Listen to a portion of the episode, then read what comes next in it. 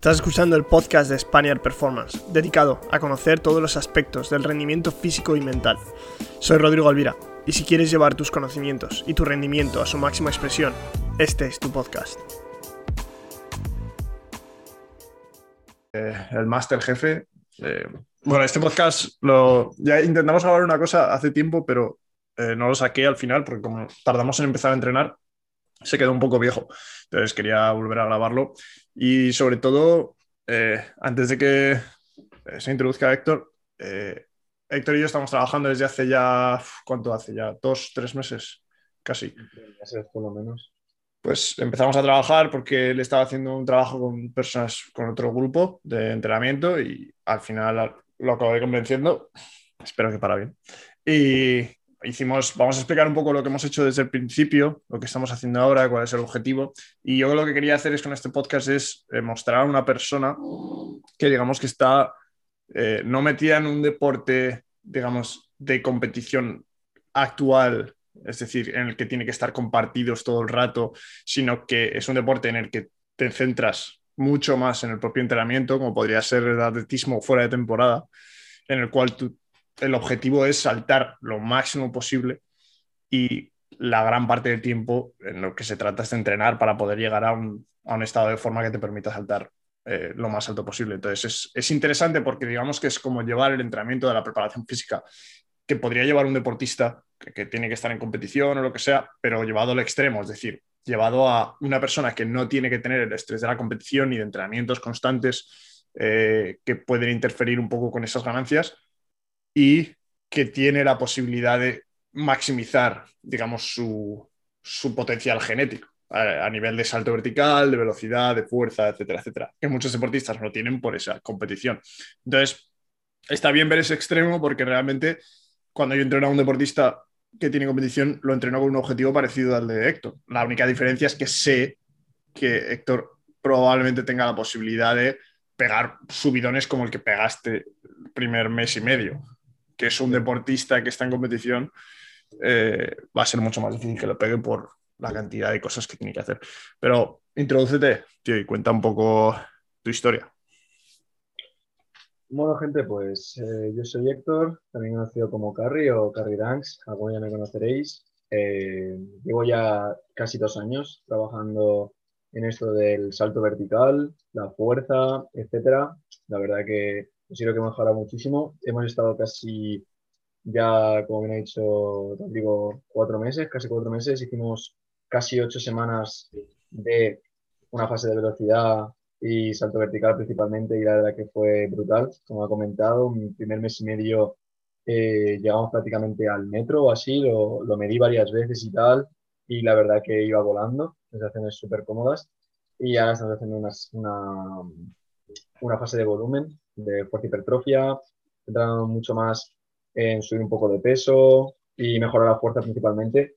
Y sobre todo, lo has, lo has clavado, quería yo también poner ejemplo de atletismo, es al final como más me veo reflejado yo, es decir, me veo como un atleta eh, muy similar al de atletismo, básicamente me centro en, pues en eso, en querer mejorar mis marcas, en este caso el salto vertical, eh, independientemente ya del trabajo de si salen los dunks, si salen los mates o no, si ya son gestos más técnicos, etcétera, pero al final lo que buscamos es levantar más pesado y correr más rápido y saltar más alto.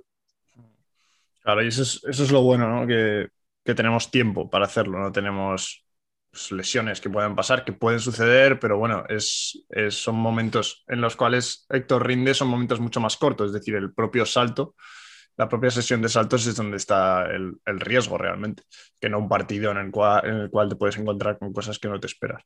Entonces, eso es otra de las, de las cosas que, que están muy bien. Y como dijimos, empezamos a trabajar eso, hace tres meses y lo que hicimos, eh, para todos los que no conozcáis el contexto, lo que ha dicho Héctor, llevaba mucho tiempo él trabajando trabajo de fuerza ya, eh, fuerza, lo que yo llamo fuerza lenta, tirar con cargas pesadas, era fuerte ya, yo lo seguía, sabía lo que tiraba, sabía las marcas que tenía, entonces eh, cuando empezamos a trabajar, los primeros meses fue la parte más sencilla de programar para mí, digamos, porque más sencilla, pero bueno, que ganas con experiencia. Al, al, yo ver a Héctor cómo saltaba, cómo tiraba y tal, dije, joder, este tío lo que necesita es una fase que, sea de velocidad pura, de lo que intentamos es maximizar reactividad, maximizar eh, pues, eh, coordinación intraentremuscular en, en los movimientos más rápidos, eh, maximizar elasticidad. Y eso es lo que hicimos, que son fases en las cuales expones a más riesgo porque ganas mucho stiffness, mucha rigidez, que pone las estructuras en mayor riesgo pero también conseguimos los resultados que conseguimos. No me acuerdo en qué empezamos de salto vertical, en, porque esto lo medimos, el salto vertical aquí lo medimos con CMJ con brazos. Y. Pues, que recuerde, estábamos cerca de los 80 centímetros en parado cuando empezamos, creo que no llegaba, eh, independientemente de, pues, la fatiga que tuviese o no, etcétera. Y en carrera, pues a lo mejor estamos en el 90, 90 y algo, y empezamos así. Lo medimos, hicimos también otra medición con cargas progresivas para que tú supieses... Un perfil de fuerza-velocidad, sí. Y nada, y eso al mes y medio pues subió, subió tanto el, estático, el salto en estático, pero principalmente subió el en carrera. Fue el, más notorio. Sí. Y, de hecho lo medimos, lo medí con MyJump. No, no pude utilizar el Vertex, pero la verdad que fue bastante fiable y, yo recuerdo que, iba volando. Claro, salieron 102 centímetros el My que es una puta pasada. O sea, yo realmente no había visto esa medida nunca en, en My em, porque es verdad que las herramientas que yo utilizo aquí en Estados Unidos, que son de contacto, eh, sí que te suelen dar unas pulgadas más y tal. Eh, pero bueno, eran fue una barbaridad, pero estaba bastante claro porque Héctor había estado haciendo un trabajo de fuerza, fuerza, fuerza, fuerza lenta, que quizá yo creo que había ido demasiado, por, durante demasiado tiempo, aunque es verdad que esos resultados de fuerza eran muy buenos. Entonces, al meter esa fase de velocidad en bastante poco tiempo, la. Hostia, es que la mejora de salto fue una puta barbaridad. Hasta que dijimos, después de, claro, después de ver ese pico, ves que sigue subiendo un poco y puedes meterle un poco más, pero también incurres en más riesgo. Entonces fue cuando dijimos, oye, a partir de enero empezamos a hacer un trabajo de, acumulación de fuerza, de acumulación de, volumen, eh, que se centre más en, digamos, volver atrás a conseguir lo que explico en un vídeo, que es levantar un poco ese, ese techo, aunque eh, nosotros nos quedemos un poco más por atrás, pero damos un poco de salto y tal. Porque ahora mismo, cuánto, llevamos más o menos unas tres semanas, una cosa así, con este trabajo que estamos haciendo. ¿Y cómo te mm. notas? Me noto, bueno, me noto un poco antes, me noto fuerte, me noto es, eh, con explosividad con uno o dos pasos en carrera. De hecho, me di varias veces para comprobarlo. Yo, bueno, siempre quiero decir que en My Jump yo siempre quiero tener una visión, una visión ¿no? de que existe un rango ¿no? de 2-3 centímetros que podemos ahí contar como fallo, pero me dediqué perfectamente tras dribbling con solamente dos pasos de carrera, tirándole muy fuerte, muy explosivo, te llegaba casi a los 90 centímetros, sin contar prácticamente arm swing, eh, con brazada y tal. Entonces creo que estaré rondando los 90 y algo, no quiero decir números exactos, la verdad, pero 90, 90 y algo, eh, perfectamente, un día, un día bueno, teniendo en cuenta la, la, fase en la que estamos, la verdad. Sí, claro, que es una fase en la que, lo que estamos diciendo, hay mucho más volumen, hay mucha más fatiga. Eh, digamos que esa supercompensación de fibras que hubiera sucedido antes, sí, esas, esas, fibras musculares pueden moverse entre fibras más rápidas y más lentas, ahora mismo probablemente se estén tirando hacia el lado más lento. Entonces son todo factores que contribuyen a que eh, Héctor sea, esté menos reactivo, se nota quizá un poco más pesado a veces, se nota más fuerte pero más pesado, eh, pero que es algo normal. nuestro objetivo aquí realmente es que gane más fuerza, eh, que digamos que permita que sus estructuras descansen y que vuelvan a recuperar una forma para volver a meterle otra fase más de caña, que sería llegado mayo, una cosa así, y, o incluso una pequeña entre medio antes, Em, pero nuestro objetivo es levantar ese techo y para levantar ese techo a veces hay que, eh, digamos, estar en un nivel de rendimiento que va a ser un poquito menor a nivel de, velocidad. Pero eso es normal, eso muchas veces le pasa a mucha gente que se asusta. Eh, eso es, en el caso de la gente que le guste el fitness y por ahí, es como la definición y el volumen.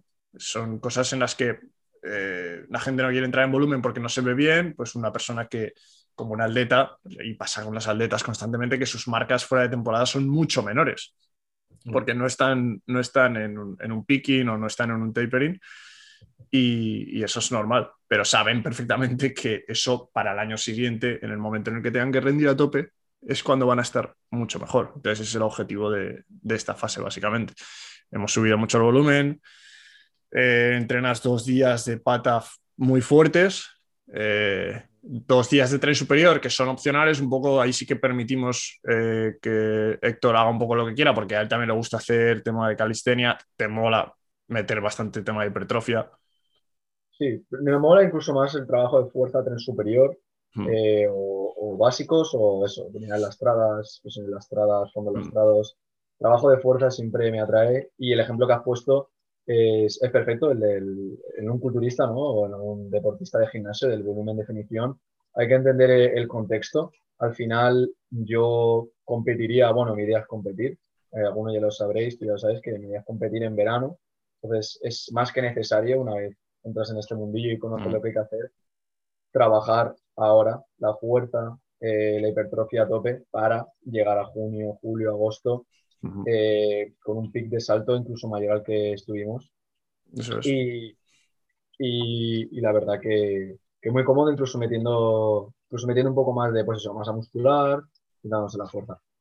Sí, sí, sí, porque luego, bueno, está claro que el cuerpo se va autorregulando por sí mismo. O sea, lo que sí que quería hablar es el tema de la hipertrofia. O sea, hoy lo he tratado yo y ahora, claro, estamos creando un programa de entrenamiento que va a estar muy guay, que va a enfocarse un poco a, a lo que un deportista quiere normalmente, porque tú como un tío que quiere saltar mucho, quiere correr mucho, quiere ser fuerte y tal, hay otra cosa que yo creo que, que no es tan, digamos, necesaria para lo que tú quieres hacer, pero en tu día a día y tú como persona, una cosa que quieres hacer es verte bien. Y eso es una cosa que siempre enfatizas en el tema de cómo comes, en el tema del trabajo de tren superior, en el tema de estético es algo que, te interesa y que quieres poder combinarlo, ¿o no? Claro, sí, es algo que es algo bastante psicológico, ¿no? Al final, tú como deportista también vas incluso un poco hilar, ¿no? El estar bien físicamente al rendir mejor, ¿no? Quiere decir, me veo, más grande o me veo, me veo los abdominales, me veo bien, pues, pues voy a rendir, voy a rendir de una forma increíble. Eh, sí, yo creo que todo deportista, y si no, como bien has comentado, a no ser que es una fase de volumen, alguien muy metido en lo suyo, todo deportista va a quererse ver bien y lo va a relacionar con rendir mejor. Hmm. No va a haber deportista que no, que no lo hile.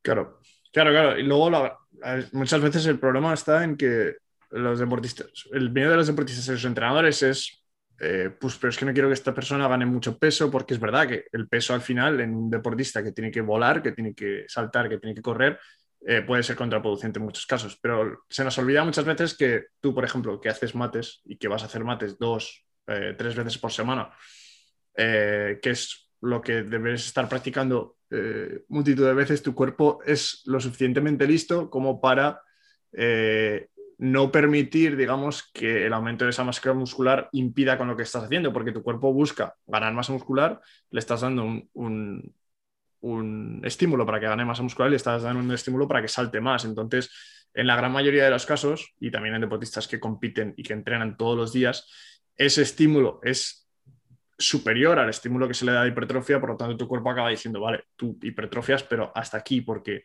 eh, este otro peso yo no lo puedo mover. Entonces, el cuerpo es eficiente en hacer eso. Hablábamos con un chico de deportistas de fondo, que quieren, porque los deportistas de fondo, que yo incluso llevo alguno, eh, siguen queriendo meterse en el gimnasio, meterle al press de banca, tirar fuerte en press de banca, hacer brazos, meter un buen bombeo, pero aunque lo hagan dos, tres veces por semana, muchas veces, mmm, comen mucho también porque comen un huevo, pero no se ponen tochísimos porque su deporte se lo impide.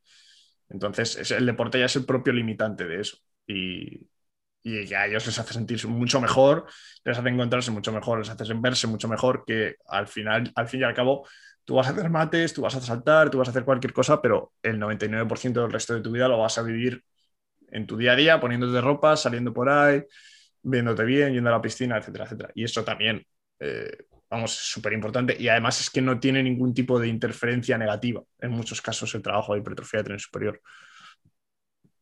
Exacto. Eso, eso es sobre todo el, que no, llega a tener ningún, ningún tipo de ningún tipo de, capacidad negativa y de situación negativa, excepto a nivel de anker, ¿no? Al final yo creo que es el, bueno, si eres más competidor en atletismo, salto 100 metros, incluso hemos visto gente, ¿cómo se llama el, el competidor este olímpico de Air Lines? No sé si quién, sabes quién es. Sí, sí, sí, de, sprinter. Un, sprinter que es de una masa muscular impresionante. Hmm. Y el tío se mueve a una velocidad increíble. Bueno, y ya se ven, se ven cada vez más sprinters más grandes como Crazy Long Jumper, el que ganó, el italiano, hmm. medio italiano, medio americano, que ganó última vez, estaba más grande. Eh, básicamente, básicamente es eso, incluso eh, dentro de los dunkers, lo que quería decir, a no, a no ser que te te, limite la movilidad, principalmente de hombros, no te va a afectar, no te va a afectar para nada, por muy, por muy grande, entre comillas, te vayas a poner. Y al final eso, cuando tú vayas al, al pic de la competición, lo vas a bajar. Claro, eso baja de manera natural, además. Es que, claro, efectivamente. Sin que hagas mucho. Y no vamos, y, eh, y, nosotros no, no, vamos a ganar una excesiva masa muscular, como te he dicho. Aparte que el limitante es el deporte, Mm. y no, no vas a ganar 20, 30 kilos. En ningún momento nos va a interesar eso. Sí, sí, sí. Sí, y luego eso, los atletas, se ve ahora, se ven atletas muy tochos, muy grandes, que, que, van muy bien. Hay que tener en cuenta también que a nivel olímpico, pues hay lo que hay, hay, hay zumo, pero, pero bueno, que eso, cada, y luego también en el vídeo que yo hablé de la masa muscular hablaba de esto, que cada deportista va, su cuerpo va a determinar la cantidad de masa muscular que puede llevar encima y, y seguir haciendo lo que hace bien. Entonces, hay gente que es más difícil. Yo soy un tío bastante largo y me cuesta mucho meter masa muscular y por eso me, tengo que meterle mucha más caña. Eh, tú eres un tío que se te mantienes bastante definido, se te ve grandecillo. Nunca nos hemos conocido en persona, pero en vídeo y por ahí. Claro, eso es. Eh, pero bueno, que, eso depende un poco del deportista también. Cada uno, pues, llegará a lo que llegue. Tampoco hay que ponerse un objetivo, digamos, ¿sabes? LeBron James puede llevar encima, eh, pues eso, 120 kilos. Williamson. Williamson es el ejemplo perfecto. Williamson versus Tats Lavin. Tienes ahí la. Sí, ambos, ambos saltan prácticamente. Bueno, ahora, ahora no, ahora Williamson no. Pero contemos 100 Williamson del Instituto Universidad con el Tats Lavin de, de universidad. Incluso Zaslavin ahora gana un poco más de peso, hmm. no mucho, pero puedes comparar eso, ambos de la misma altura más o menos, dos metros ambos. Uno saltador mucho más de velocidad, mucho más explosivo y otro muchísimo más centrado a la fuerza. Y uno a lo mejor pesaba 30 kilos más que el otro. Eso es. Hay que entenderlo, entenderlo. Sí, ahora... Aparte de cada uno comprender más cómo es su estilo, entender que por mucho que subas, en el caso por ejemplo de Tachlavin, subió, subió de peso, subió de peso estos últimos 4 o 5 años sigue saltando una barbaridad, no va a perder esos, no sé, 45, 46, 47 pulgadas que tiene de salto.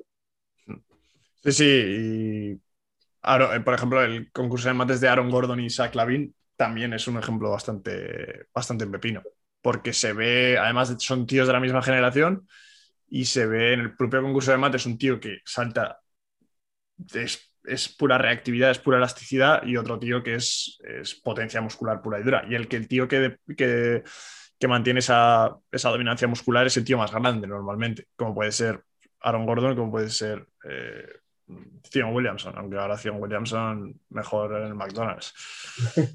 Pero, pero sí, sí, eso, eso es importante. O sea, mucha gente no le da importancia, yo creo que simplemente porque creemos que no es, no es parte de nuestro curro, pero al final, yo lo digo, es que si, o sea, yo ahora contigo ya porque tú tienes mucha experiencia, o sea, ese trabajo casi no te lo tengo ni que meter porque tú ya te lo metes a ti mismo, pero con un deportista con el que no tengo experiencia, yo se lo voy a meter. Eh, se lo voy a meter o voy a ser consciente de que él lo va a meter por su cuenta. Entonces, muchas veces, si esa persona no tiene mucha idea, prefiero metérselo yo y hacerlo de una manera un poco más eh, que, le, que, le, que le pueda ayudar orientada a lo que tiene que hacer. Entonces, más te vale hacer algo tú que no, si no te lo vas a encontrar haciendo mierdas en el gimnasio todo el día porque le apetece. Eso pasa con multitud de deportistas. Si no tienes tiempo, está claro, se lo tienes que dar para que él lo haga aparte, porque la parte importante nuestra es la que importa y luego, luego eso pasa a un segundo plano, pero sigue siendo importante por lo menos darle una vía porque es, es importantísimo. Em, sigues, ¿Tú sigues jugando a básquet aparte de, de, hacer dunks y por ahí? No, no, yo soy dunker. Yo no juego a baloncesto. ¿Jugabas, ¿Jugabas a básquet antes? Jugaba a baloncesto, empecé tarde, empecé a los 15 años y estuve hasta los 18. Estuve ahí, bueno, casi cuatro años. Me gustaba, me gustó mucho, pero al final lo que más me enamoró fue saltar. De hecho, lo hablé con Javi Huertas, eh, grande Javi Huertas, grande Saitama. Lo hablé con él eh, una de las veces que estuvimos en persona. Me, me, preguntó, ¿y eso qué quieres dedicarte a esto? ¿Que te gusta esto y tal? Yo le comenté que yo llegaba a los entrenamientos y yo estaba pensando en colgarme del aro. Yo llegaba y decía, a ver si me cuelgo hoy a dos manos. O a ver, a ver si dónde pongo la muñeca. A ver. Claro, llegó un momento que yo también empecé a entrenar el salto a dos pies por mi cuenta, ¿no? La técnica, porque es algo que aquí en España es algo que también se tenía que hablar, no se enseña. Mm. No se enseña técnica de salto a dos pies. Yo empecé, empecé, empecé, y al final llegó un momento que, que veía la situación, una liga muy normal, la gente, mmm, no sé, había muchas lesiones, gente que se, se lesionaba mucho, muy, no sé, algo, y preferí decantarme por, por los, por los saltos y me aventuré yo solo en esto al principio. Y aquí estamos. He conocido un montón de gente. Estoy siendo entrenado por uno de los mejores. y, y, una experiencia, he conocido, bueno, uh, si tuviera que hacer un resumen, no sé, brutal, brutal simplemente, de la gente que he conocido, de lo que he mejorado, de lo que he aprendido por mi cuenta. Y, y nada, y a nivel, a nivel Dunker, aquí en España, eh, esto, esto es el comienzo, esto es la, la, era de, la era de hierro, ahora mismo sí. en España. Sí, sí. Y hay, una, hay mil, mil cosas por hablar, mil cosas por aprender. Mm. Y una de ellas, por ejemplo, que podemos tratar es el tema del penúltimo, que es algo básico, ¿no? En los ataques a los pies. Mm. Eh, ¿Qué opinas de la creencia de que de, tener que hacer el penúltimo eh, salto largo. largo. Siempre mm. todo el mundo dice largo, tal, no sé qué. Ya está saliendo cuentas en la comunidad inglesa o americana que está desmintiendo esto. Eh, mm. ¿Tú qué opinas? ¿Deberíamos forzarlo a todo el mundo? ¿Debería sí. encontrarlo cada uno como, como es mejor su técnica de salto? Sí, este es un tema que es gracioso porque salió con, con mi colega Jake, Jake que es un tío que, era un puto powerlifter que le dio por saltar un día y se puso a saltar y claro, tenía un, tío que tenía con mucho nivel de fuerza, o sea, muchísimo, se puso a hacer trabajo de fuerza ahí de salto y pues salta un huevo. Eh, se le puede ver descoordinado lo que se quiera, pero se, le ve diferente saltar. Entonces muchas veces lo hablábamos con él porque el, tío salta un huevo. Eh, ahora salta bastante y hace buenos mates con la altura que tiene y tal. No son mates bonitos porque eh, no, es, no es el mate de un dunker, pero es el mate de un tío que está como un potro y que salta un huevo y la, la, la hunde que flipas. Y eso tiene lo suyo también. Entonces lo hablábamos muchas veces porque hacíamos mates juntos y nos mirábamos y tal. Y, y, a mí se me veía más coordinado, tal, porque peso mucho menos. Bueno, tampoco, tampoco mucho menos, pero soy más alto, he jugado básquet más tiempo, no he estado tanto tiempo fuera de la pista como estuvo él. Entonces, eh, estuvimos viendo un poco las cosas y dijimos, claro, es que a mí me sale mucho más natural dar un paso más largo y a él le salía más natural dar un paso mucho más pequeño. Y si él intentaba hacer un paso más largo, eh, no le salía bien. Entonces, estuvimos pensando un poco y, y, acabamos dándonos cuenta que no es que hay mucha gente que da un paso, un penúltimo paso bastante corto. Eh, que son gente eh, que son mucho más dependientes de la fuerza que de la propia técnica del salto, que de la propia elasticidad también en muchos casos, eh, que son capaces de generar cantidades de fuerza, eh, mucha, una gran cantidad de fuerza, sin necesidad de utilizar tanta técnica, sin necesidad de utilizar eh, un movimiento tan definido. ¿Sabes? Es, son tíos que, digamos, nosotros lo llamamos como uh, raw strength, como, sería como fuerza pura, fuerza pura sin nada, sin, sin técnica ni nada. Eh, y, y, poco a poco el tío lo que hizo, claro, es ponerse un poco en el, lo llamó el baby pen, el, el penúltimo paso de bebé, porque empecé a encontrar a muchos, eh, primero en situaciones de juego de partido en la que te encuentras a mucha gente como Jamorat, por ejemplo, que tiene una distancia muy pequeña y con ese pequeño paso pega un brinco que flipas. Mm. Y no hay tanta diferencia entre el paso largo y el paso corto que tiene en medio de un partido. Entonces empezó a subir un montón de vídeos, nos empezamos a dar cuenta que había un montón de gente que lo hacía así y dijimos, hostia, dijimos un poco lo que ya decíamos, pero con pruebas de que la técnica de salto es importante, pero no es tan importante como se le da importancia, como le da importancia a muchos entrenadores de salto, como puede ser PPA, que, que hace mucho trabajo específico de, de esperar un último paso, que para nosotros siempre dijimos, hostia, es que esto es una pérdida de tiempo, tío, hazte fuerte y salta. Y nos damos cuenta, tío, tu técnica de salto es tu técnica de salto. Tienes baby pen o tienes un pen último largo, el que sea, el que te sea cómodo, el que te haya salido, pero eso no lo sabrás hasta que no te pegues haciendo mates todo el día y durante mucho tiempo. No lo vas a, no lo vas a conocer, no lo vas a saber. Entonces, al final cada uno tiene que, muchas veces pasan vídeos por el grupo de Spaniard, tal, oye, ¿cómo ves mi penúltimo? ¿Cómo ves mi salto y tal? Y yo les digo muchas veces, hasta que no lleves un año saltando de manera consistente eh, un par de veces a la semana y probando a hacer mates y mates, no vas a saber lo que te sientes cómodo. Y si me lo preguntas ahora, yo te digo algo, tú vas a forzar eso. Entonces yo lo que digo es, tú practica los mates. No te van a ser cómodos al principio, pero conforme pase tiempo te olvidarás de hacerme esa pregunta porque habrás encontrado una forma que es cómoda para ti de saltar, ya sea con un penúltimo paso corto, con uno largo o con uno lateral. Quiero decir que eh, cada uno va a hacer el mate como pueda. Y, una de las cosas que también eh, modifica esto es el hacerse fuerte. Cuanto más fuerte te haces, tu técnica va a cambiar porque tu cuerpo va a recurrir a, otra manera, a otro, otra manera de producir fuerzas. Entonces, eso puede, puede, ir cambiando poco a poco. Incluso tú en, en, esta fase puede que al seguir saltando, ganando fuerza, ganando reactividad, esas cosas van a ir modificándose porque tu cuerpo eh, va a generar fuerzas de una manera diferente, más rápida, más lenta, y tu técnica se va a adaptar a eso. Entonces, eh, el enseñar una técnica estricta como tal eh, no tiene mucho sentido. Lo que hay que enseñar es, a, salir y hacer mates. Y yo creo que los, mates en canastas pequeñas valen de mucho.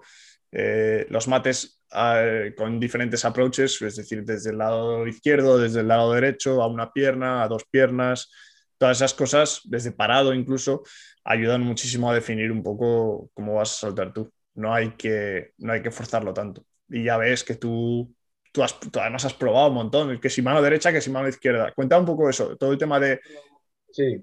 del penúltimo y de las manos dominantes. Yo he probado muchísimo. Yo, de hecho, está documentado. Una de las cosas que, que a mí me encanta, mucha gente en esto de, bueno, ahora cada vez está siendo más gente, que influencers y tal, gente que se mete, sigue meten en el mundo del dunking, lo hacen por, por, lo, por, lo, que es, por los numeritos y por las cositas. Pero yo he querido documentarlo y no quiero echarme flores tampoco, ¿no? En plan, yo hago esto por, por los demás y tal, yo hago esto por, al final por mí, es algo que me gusta y yo he querido documentar todo mi, todo mi proceso y se puede ver perfectamente que hace año y medio, hace año y medio, dos años cuando empecé, hacía un, penúltimo mucho más corto, mucho más extraño, eh, bajaba, bajaba menos el centro de gravedad, el torso a lo mejor seguía perfectamente teniendo canasta, pero era como un penúltimo más cortito y plantaba muy, muy en seco, muy recto, es decir, no plantaba derecha-izquierda, ¿no? Como normalmente, o izquierda-derecha, como se suele entender. Y eso, conforme pasaba el tiempo, lo fui, fui probando, fui cambiando. Al final yo saltaba como, yo salto como un diestro, eh, pero soy zurdo de mano. Es decir, yo hago derecha-izquierda, pero soy zurdo. Entonces, claro, empecé a investigar, ¿no? Busqué, a ver, dunkers que salten de esta forma, pero machaquen con su mano contraria. ¿Qué es mejor? Tirar por no, no seguir como, como, naturalmente va a fluir el salto de tu, de tu cuerpo en el aire, o forzarlo, probar con la derecha, me tengo que hacer diestro.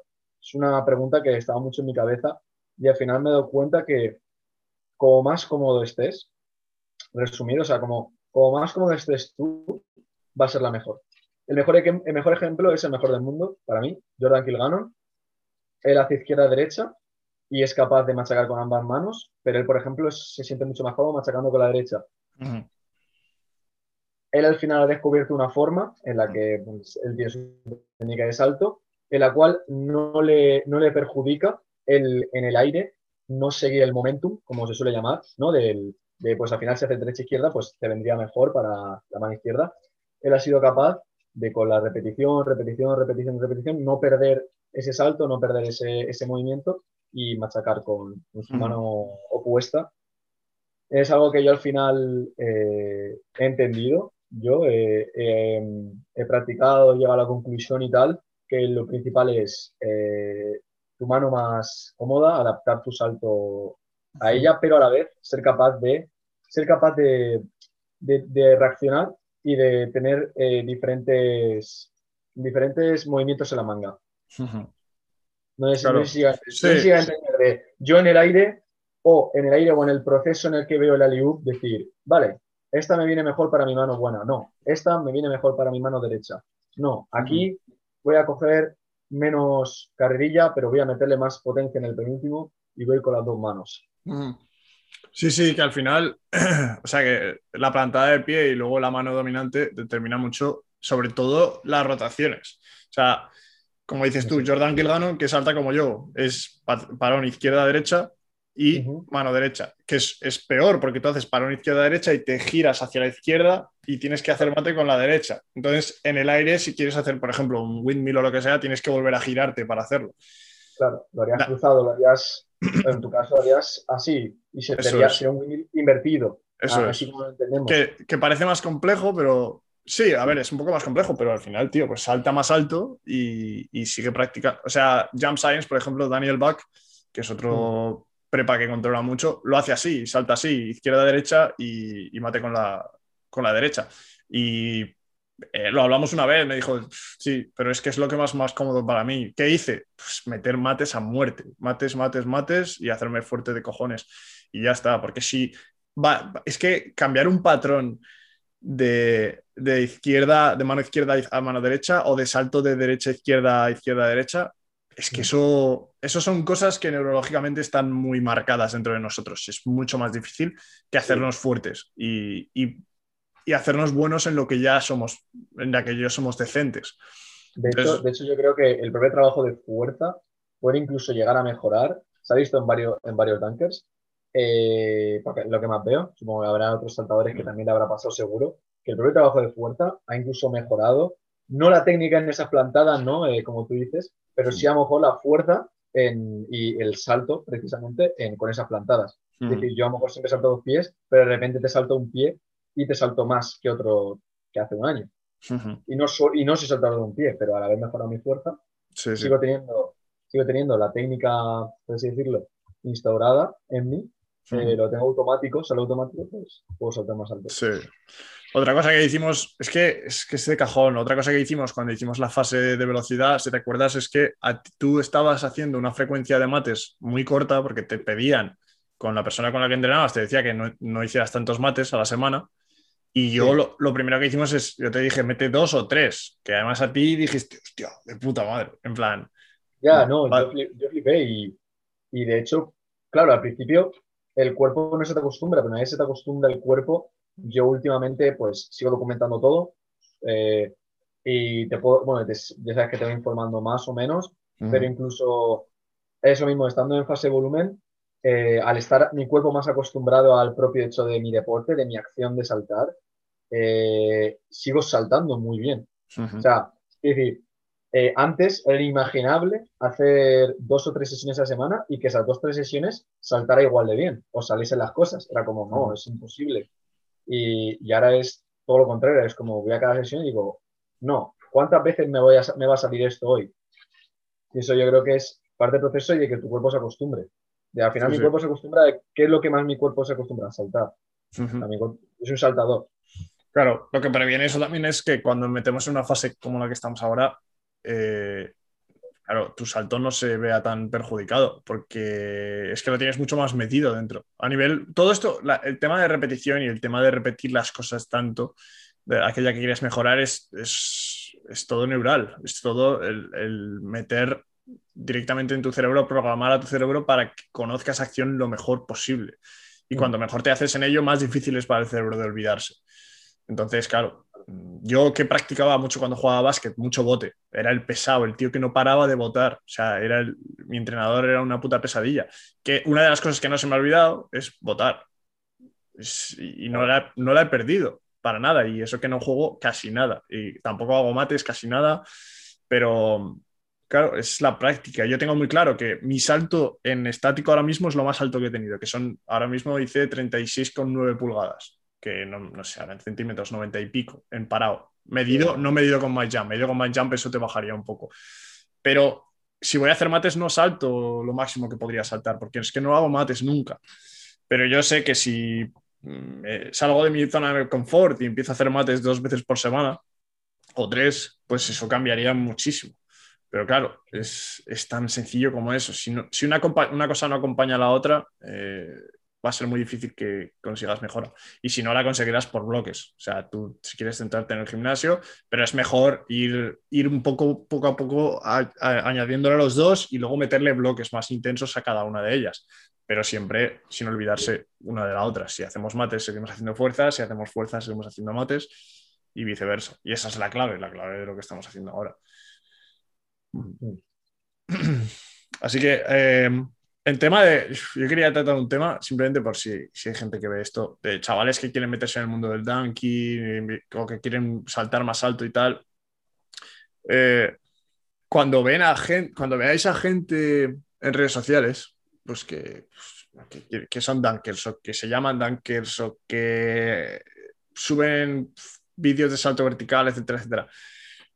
O sea, no os creáis todo lo que hay porque yo muchas veces cuando yo subo la altura de mi salto, la mayoría de veces especifico, estoy midiendo con esto, que es una herramienta que me suele dar un poco más de, salto, pero siempre mido con la misma herramienta para, para ver los cambios iguales. Eh, la altura de salto que tiene una persona es, o sea, la, gente tiene unas expectativas de la altura de salto muy demasiado elevadas, es decir, una, una persona ve 60 centímetros de salto y dice, hostia, qué mierda no, 60 centímetros de salto en my jump está muy bien. Y la, el 90% o 95% de la gente, por soltar un porcentaje al azar, no lo tiene, ni de coña, ni 40. O sea, si estás saltando 60 centímetros constantemente, estás saltando muchísimo más que la mayoría de personas. Y cuando veáis una gente que te dice, una persona que te dice, yo salto un metro, un metro y pico, un metro cinco, un metro diez, cuestionároslo bastante. Porque si una persona tenga la altura que tenga, ¿cuánto mides tú? ¿Uno? 1,77, 1,78. 1,78. O sea, que con un metro quiere decir que estás poniendo la cabeza en 2,88. O sea, que estás. No, un metro 10. Eso sería un metro 10. O sea, uno, en 2,80 si saltas un metro. Claro. Sí, sí. Estás en uno. Bueno, más o menos. Estaba. Más o menos, sí. Pero quiere decir que ya es una altura bastante considerable para hacer un buen mate en una canasta de 3, de 3 metros. De 3 metros Entonces que, claro, que, saltar un metro no es fácil. Que no os creáis, yo salto un metro y porque yo te lo digo, tú te lo crees. Mm, no, no. O sea, que, te enseñe. O sea, nosotros subimos captura del, salto con My Jump. 102 con algo. ¿Que se puede, se puede engañar el salto con My Jump? Sí, claro, si coges los contactos fuera del lugar. Pero es que a, Carrie eh, a Héctor no le interesaba hacer eso, porque eso me, sirve a mí para mandarle entrenamientos. Entonces, no tiene ningún sentido. Eh, aparte que lo, subí yo, no lo subió él. O sea, eso no lo subiste tú para enseñárselo a nadie, me lo pasaste a mí para decirme, hostia, mira lo que he sacado. Y yo lo subí porque dije, jodo. Pero eh, que, pidáis datos, que digáis, hostia, ¿saltas esto? A ver, enséñamelo, ¿sabes? No, no, toques el aro en algún lado porque no tengo ni puta idea de lo que mide ese aro, porque no sé lo que mides tú realmente, porque no sé lo que te mide el brazo, porque no sé lo que mide tu dismetría en el salto hay muchas cosas que no controlas, entonces no os creáis todo lo que hay por ahí. Sobre todo que, dentro del Dunking mm, puedo decir que hay una comunidad, o se está creando una comunidad bastante, bastante guapa, pero como tú bien acabas de decir, hay mucha desinformación, mm, sigue habiendo un poco de, de, pues eso, que se toma a la ligera y, se van a crear expectativas en, en, la gente y en los futuros dunkers y, la futura gente que quiere llegar al Dan que, no son reales. Hmm. Si tú dices esto, mm, demuéstramelo. Y, como bien has dicho, incluso yo en MyJam hago los cálculos, repito, repito, repito unas 5, 6, 7 veces por vídeo para hmm. de hecho, sacar un fallo de 1, 2, 3 centímetros para ver realmente, vale, estoy fijando bien aquí, dónde caigo, cuando caigo, tal, para, para que salga bien, incluso Vale, sé que es difícil obtener aquí más vértex, también otra forma de, calcularlo, pero es mucho más fiable que simplemente poner la muñeca en un aro. Porque que eso es otro problema aquí. Aquí en España, no sé qué pasa, nadie mide los aros, o si los mides, los miden mal. He llegado a hablar con gente que un aro de 3 metros puede ser de 2,90 cuando le dices, oye, ese aro no está a 3 metros. Yo no sé cómo miden los aros la gente, no sé cómo... Que, no, que es que no, no hay nada de malo, eso es algo que que la gente quiere, quiere echarse flores, mm. luego se mm. crean se crean, se crean expectativas dentro de los propios seguidores de esa gente o del mundillo que, no es real. Te dicen, siempre machacas en tres metros, luego llegas a unas pistas más conocidas y, no hacen nada y, claro, yo me quedo ahí y digo, ah, vale. Claro, que luego eso, para la gente que, que lo hace en sí, que os dais cuenta de que llegaréis a un punto en el que tengáis que demostrar algo y no podáis. Porque llegaréis diciendo que saltáis X o que no sé qué, eh, y luego llegáis a una canasta de verdad y os coméis los mocos. Entonces, y, sobre todo que la gente que lo ve, que entienda que, que, saltar un metro, saltar un metro, es que no, la gente no, no, se, no se imagina lo que es saltar un metro, que saltar un metro es una puta barbaridad. si dices salto un metro, saltarás un metro en uno de cada 20 saltos en tu pick, tu pick de, de ese momento. Sea, no es algo realista, es como si yo digo, yo salto un metro, no, ahora mismo, ahora mismo yo saltaré 90 centímetros de media, o, mucho, en plan, 90 centímetros en una de un sesión, con mucha cafeína, con haber descansado uno o dos días. O sea, todo en contexto. O sea, aquí la gente dice, no, salto 90 centímetros de aquí. Claro, ahora, imagínate un tío que juega básquet, que compite en básquet o que compite en un deporte de, equipo. es que eso multiplicado por 100 la cantidad de, variaciones que vas a tener y, lo difícil que va a ser mantener un... Porque hay mucha fatiga, hay mucha fatiga y, es normal. O sea que eso, eh, cuando es, eh, además me parece que es muy fácil, por muy ignorante que seas, digamos, o por mucha poca idea que tengas, es fácil ver a la persona y decir, hostia, este tío se está metiendo en una trola que flipas. Porque me parece muy bien que subas un par de vídeos haciendo mates, pero está, es muy fácil de ver si esa canasta está baja. Se, nota, claro. Si tú llevas, si esto está metido en el dunking, tú lo ves y, al final que, también hay que, quiero entender a, la gente que vea esto, que le molen los dunks, que quiera hacer dunker, que en general, que es que no hay nada de malo en hacer dunks en low ring, en los bajos, es que, o, en simplemente 10, 8, 9 centímetros menos, ¿qué más da? ¿Qué más da? O sea, tú ya tendrás esos 9 centímetros de salto para llegar en, en 305. Parece que hay una obsesión dentro de la comunidad de baloncesto que es o, llegas en 305 o, o, nada, o no vale. Entonces te digo, te diría que la mitad, la mitad de dunks, de los mejores dunks de, la historia, lo que contamos entonces. Porque si cuentas L, L, Fitness, eh, Mixtape, Duncademics, eh, canastas exteriores, si nos ponemos así, todos los vídeos de por ahí, de tal. Que sí, que, Sí, sí, exacto. Y que luego que hay, que tener en cuenta que la práctica de, los mates es, es muy frustrante si no haces mate. O sea, si la, bola no entra, o sea, no vas a durar ni, no vas a durar ni una sesión porque vas a decir, ¿para qué?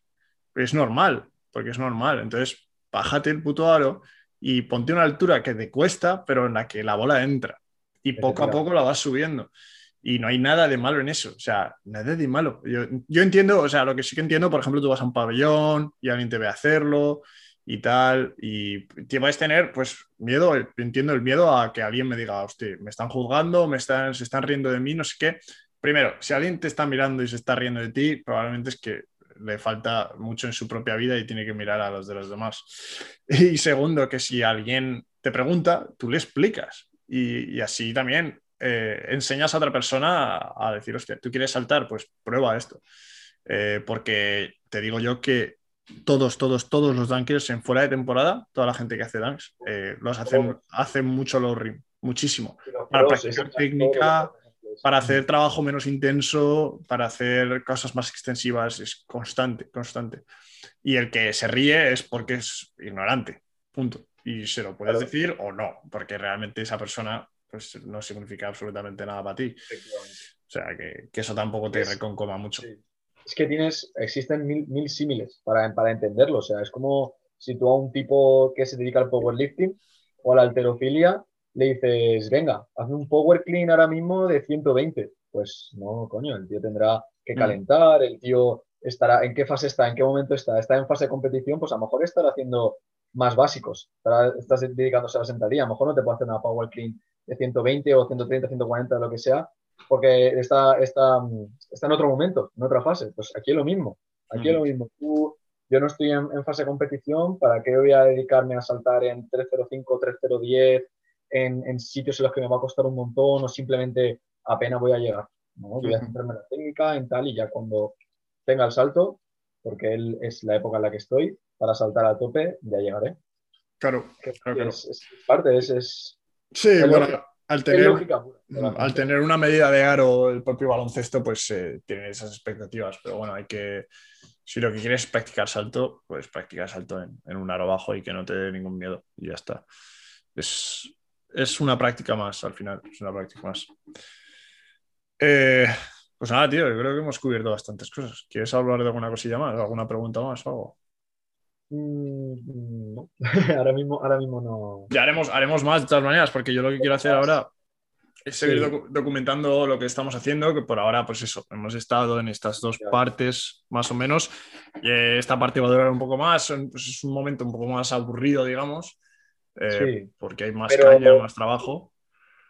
Más aburrido al exterior, más aburrido al exterior, porque yo creo que para un tío que entrena a mí, a mí me mola mucho, o sea, todo lo que es el hierro Sí, sigue molando, sigue, al final si te gusta y, si lo entiendes, que es lo importante, eh, como comentaba antes, con el tiempo y, viendo otros tanques y tal, tú entiendes que es lo que toca ahora, pues voy a disfrutar de la hora, no voy a preocuparme por el, oh, no sé qué, no llego, tal. Y métete, tío. Ahora, claro, preocúpate ahora por levantar, hacer las sentadillas que te dice mm. Rodrigo, lo que toca. Sí, y mete un aro un poco más bajito y sigue dándole caña, ya está. Habrán días que llegarás a un aro un pelín más alto, otros días que no, pues te vas a un aro más bajo. Ya está. Eso es. Esa es otra, encontrar el aro, pero bueno. Ya, aquí está más difícil, pero bueno, se hace lo que se Claro. Bueno, pues nada, tío.